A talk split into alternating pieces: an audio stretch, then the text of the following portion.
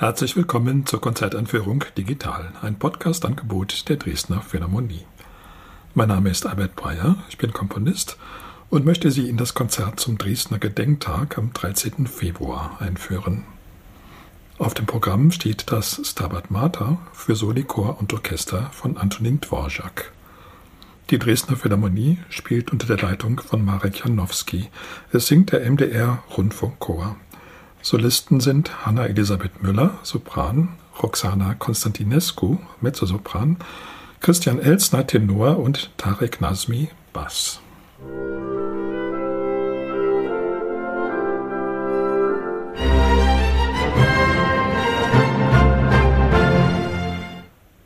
Die mittelalterliche Hymne Stabat Mater ist wahrscheinlich eines der am meisten komponierten Gedichte der Weltliteratur überhaupt.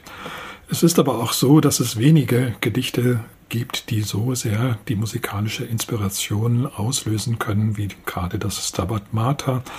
Lange Zeit hatte es auch seinen festen Platz in der katholischen Liturgie, also es bestand immer Bedarf an neuen Stabat Mater Kompositionen und es gibt sie seit Mittelalter aus allen Jahrhunderten bis hin zum 20. und auch im 21. wird sich das nicht ändern, obwohl die katholische Liturgie inzwischen eine etwas andere Form hat. Stabat Mater Kompositionen gibt es für die unterschiedlichsten Besetzungen, für Chor, A cappella, für Solostimmen, für Chor, Solostimmen und großes Orchester, wie das Stabat Mater von Dvorak. Es gibt auch rein instrumentale Stabat Mater Kompositionen, wo man sich den Text stimmungsmäßig dazu denken muss. Und immer fragt man sich, wie kommt es, dass offenbar die Komponisten gerade beim Stabat Mater so gut, so treffsicher inspiriert sind. Und nun, vielleicht liegt es daran, dass die Musik immer schon zum Ausdruck der Klage besonders gut geeignet war. Klagegesänge gehören überhaupt zu den ältesten musikalischen Äußerungen des Menschen. Und das Merkwürdige ist, dass das keineswegs eine eindimensionale Sache ist. Es gibt offenbar viele Arten des Menschen, traurig zu sein, zu klagen. Und es ist auch nötig, dass man da eine gewisse Ausdauer entwickelt.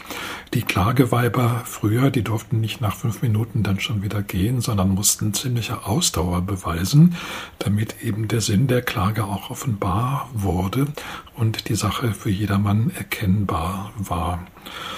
Das Stabat Mater ist auch ein recht langes Gedicht. Es gibt bei den Komponisten auch welche, die sich mit verkürzten Versionen begnügt haben.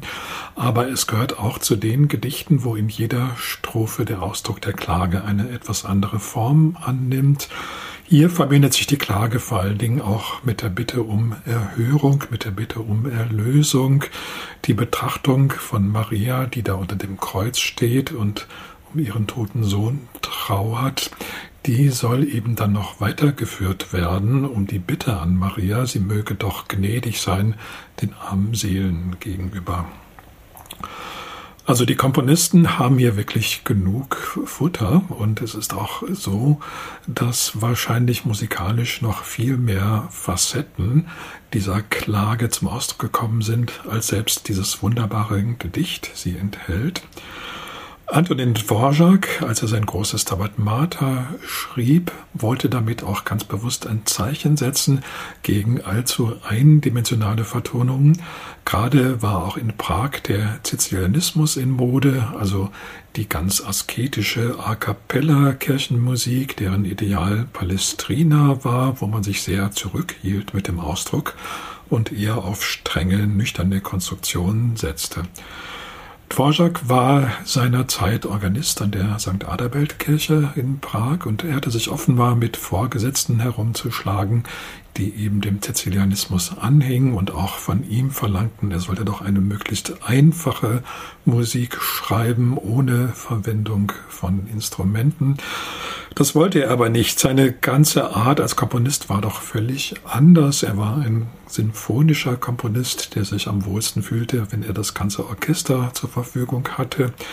Das Stabat Mater war seine erste große Kirchenkomposition, die erhalten ist. Angeblich hat er in jungen Jahren zwei Messen geschrieben, von denen man aber nichts weiß, die verschollen sind. Und Dvorak war nun von vornherein darauf bedacht, ein richtig großes sinfonisches Werk zu schreiben, um eben auch unter anderem dem herrschenden Trend entgegenzuarbeiten und um sozusagen zu beweisen, dass man auch mit dem ganzen großen Orchesterapparat durchaus fromme Musik schreiben kann, auch gottesdiensttaugliche Musik. Allerdings ist es so, dass sein Stabat Mater alleine schon von der Länge her den Rahmen jedes Gottesdienstes sprengt. Es wird dann in der Regel auch einzeln aufgeführt und nicht unbedingt in Kirchen. Es dauert ungefähr eineinhalb Stunden, hat zehn Sätze. Es ist nicht so, dass die Anzahl der Sätze genau den Strophen des Stabat Mater entspricht. Er hat manchmal Strophen zusammengezogen, dann in einen Satz und äh, die Verteilung ist insgesamt etwas ungleichmäßig, aber es ist doch so, dass er den gesamten Text verwendet. Bei der Länge des Werkes kommt es dann auch zu Textwiederholungen, aber das entspricht auch durchaus dem Sinn der Musik, die eben auch etwas sehr Meditatives hat, wo man nicht einfach sofort immer zur nächsten Textzeile fortschreiten kann, sondern erstmal dazu angeregt wird, über das, was gesagt wird, auch länger nachzudenken. Außerdem gibt es sehr ausgedehnte, rein orchestrale Passagen, die aber im Tonfall sich nicht wesentlich unterscheiden von dem übrigen. Dvorak hatte einen Orchesterstil erfunden, der eben doch auch kirchengerecht ist. Er hatte natürlich große Vorbilder, vor allen Dingen in der Wiener Tradition, Haydn, Mozart, Beethoven, Schubert, der Tradition der großen Orchestermessen. Sein Werk hat natürlich auch Beziehungen zum Oratorium, zu Haydns großem Oratorium Die Schöpfung, aber auch zu moderneren Werken, etwa den Oratorien von Franz Liszt. Insgesamt hat er es aber geschafft, in seinem Stabat Mater doch eine ganz eigene Stimme zum Erklingen zu bringen. Das wurde auch sehr bald anerkannt. Das Stabat Mater hat ganz entscheidend dazu beigetragen, dass Dvorak als Komponist ein Echo fand und auch zu einem gewissen Ruhm gelangte. Nicht nur in Prag, sondern vor allen Dingen auch in England, wo man schon sehr früh auf seine Musik aufmerksam wurde und sie pflegte. Das hängt natürlich damit zusammen, dass es in England eine ungebrochene Oratorientradition gab. Händel und Mendelssohn wurden sehr geschätzt und deswegen war so ein Werk wie Dvorak's Stabat Mater dort auch gar nichts Ungewöhnliches und hat sich bruchlos in diese Tradition eingeführt. Es gibt auch einen privaten Beweggrund, aus dem Dvorak zu dem Text des Tabat Mater griff. Es war keine Auftragskomposition, sondern er hat es aus eigenem Antrieb geschrieben. Manche meinen, dass es damit zusammenhängt, dass kurz zuvor alle seiner drei Kinder in ganz frühen Jahren gestorben sind. Zwei sogar innerhalb eines einzigen Monats. Im Hause Dvorak herrschte lange große Trauer. Und das Stabat Mater wurde unter anderem zum Ausdruck dieser Trauer. Glücklicherweise ist es nicht dabei geblieben. Die Dvoraks bekamen noch weitere Kinder, die dann auch überlebten. Aber so eine Erfahrung zu machen, das führt natürlich dazu, dass auch die musikalische Imagination in eine ganz bestimmte Richtung gelenkt wird. Und eine so ausgedehnte Klage ist dann eben bei Dvorak auch wahrscheinlich privat unterfüttert gewesen.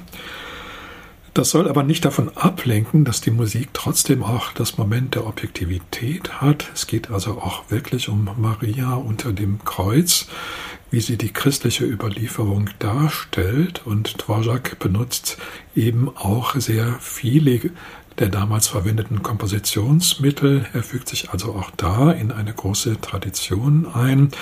Trotzdem vom Tonfall her ist es eben doch auch ein eindeutig spätromantisches Werk mit allen spätromantischen Effekten, vor allen Dingen des Orchestersatzes.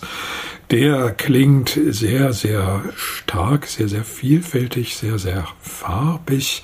Es wird auch ein großes Orchester verwendet und Dvorak scheut nicht zurück, auch alle Instrumente gebührend einzusetzen.